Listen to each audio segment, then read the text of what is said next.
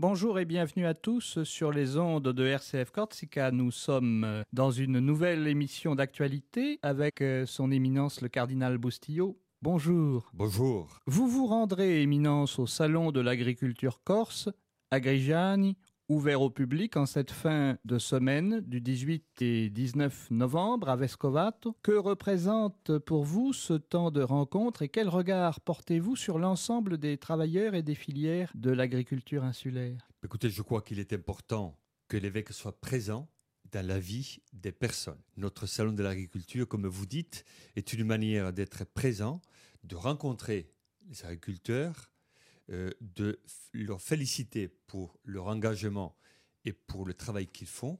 Et après, c'est une manière aussi de prendre conscience de la réalité telle qu'elle est dans le domaine de l'agriculture, dans le domaine de la, de la vie, comment ils vivent, comment ils produisent, comment ils vendent, voir un peu comment on passe de la, de la terre au marché.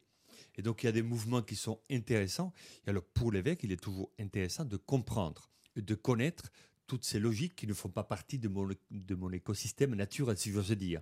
D'où l'importance de sortir un peu de chez moi pour aller vers les autres et pour mieux comprendre comment nos agriculteurs travaillent. En cette fin de semaine également, en particulier le 19 novembre, le Secours catholique engage sa collecte nationale. Que signifie pour vous cette collecte et l'action du Secours catholique?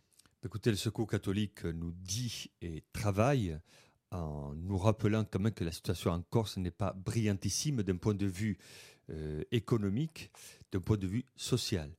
Donc il est important que nous puissions soutenir le secours catholique et les initiatives du secours catholique.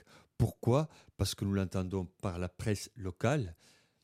La situation de la Corse, d'un point de vue euh, euh, social, elle est, elle est difficile. Il y a beaucoup de précarité et à tous les niveaux. Nous l'avons dit.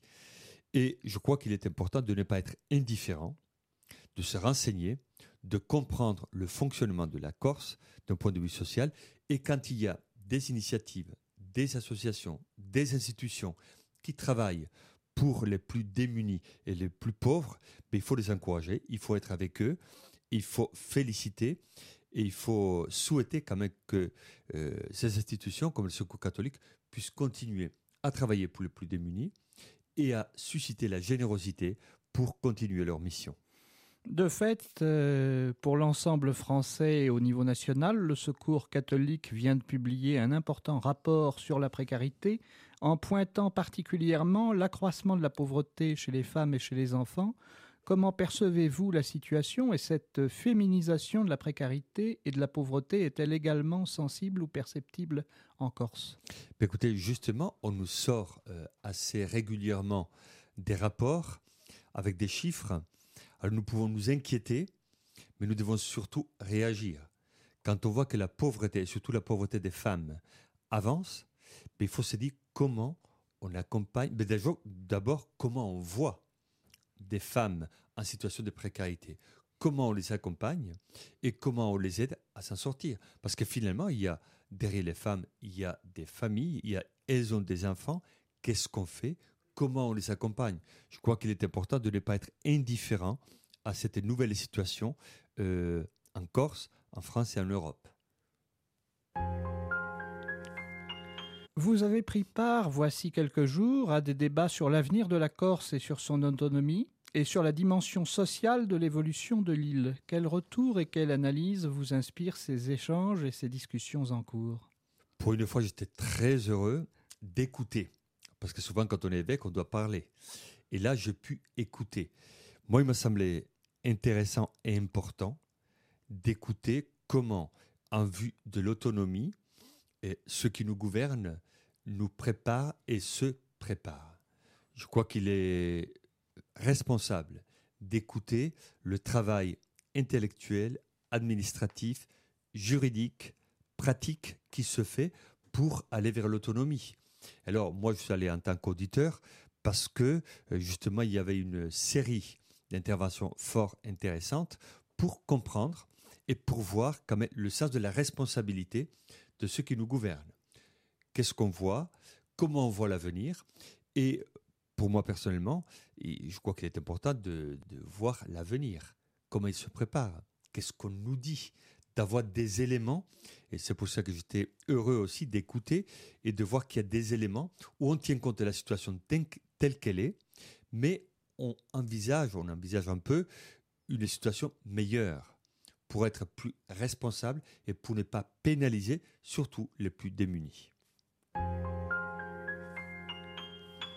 À Corté, le 18 novembre, c'est la journée diocésaine des confréries de Corse. Que représente cette rencontre et cette journée Et quelle est l'importance des confréries dans notre île? Bah, Écoutez, j'ai eu la possibilité de parler des confréries euh, depuis deux ans et c'est merveilleux. À chaque fois que je peux parler, j'en suis très heureux. Je vais les rencontrer. C'est un moment de communion, un moment de convivialité, moment de formation, un moment de célébration. Je crois qu'avec les confréries, il est important qu'on se voit, qu'on se rencontre, qu'on partage. Je crois qu'avec les confréries, on doit aller de l'avant pour que la communication entre l'Église et les confréries soit juste et ajustée. Et c'est pour ça que je vais, euh, je vais les rencontrer à Corté. Et c'est une manière aussi de faire une procession, de les écouter. C'est une manière aussi de leur dire un peu comment nous, Église, nous envisageons aussi un contact, une communication plus vraie, plus juste, euh, une formation aussi plus euh, présente dans la vie de nos confrères. Ils attendent beaucoup de l'Église et je crois que l'Église doit être responsable et leur apporter ce qu'on a de meilleur.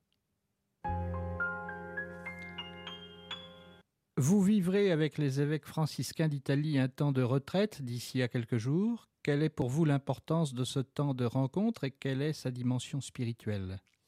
Écoutez, je vais retrouver des évêques que je ne connais pas parce qu'ils viennent d'Australie, d'Amérique, des États-Unis, d'Afrique, du Moyen-Orient et partout, de Russie. Donc on va avoir la possibilité de vivre une retraite. Donc moi souvent je prêche de retraite aux autres donc parfois, l'évêque a besoin aussi de se nourrir et de recevoir. Donc ça va être un moment heureux aussi pour moi de me poser, d'être tranquille à, Rome et à Cise pour recevoir un enseignement, donc pour me nourrir. Euh, les évêques donnent souvent beaucoup par la prédication, par les réunions, par les retraites ou autres, mais de temps en temps, il est important aussi de trouver des lieux significatifs comme Rome et Assise, et de se nourrir. En plus, en cette année, on fête les huit siècles de la règle franciscaine.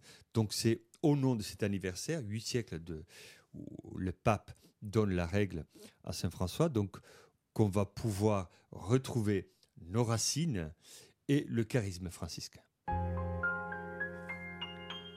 Du 20 au 26 novembre, c'est le moment important du radiodon pour RCF Corsica qui a besoin de soutien et de moyens. Quel message avez-vous pour nos auditeurs et que représente euh, cette radio selon vous? Écoutez, je crois que la radio se donne.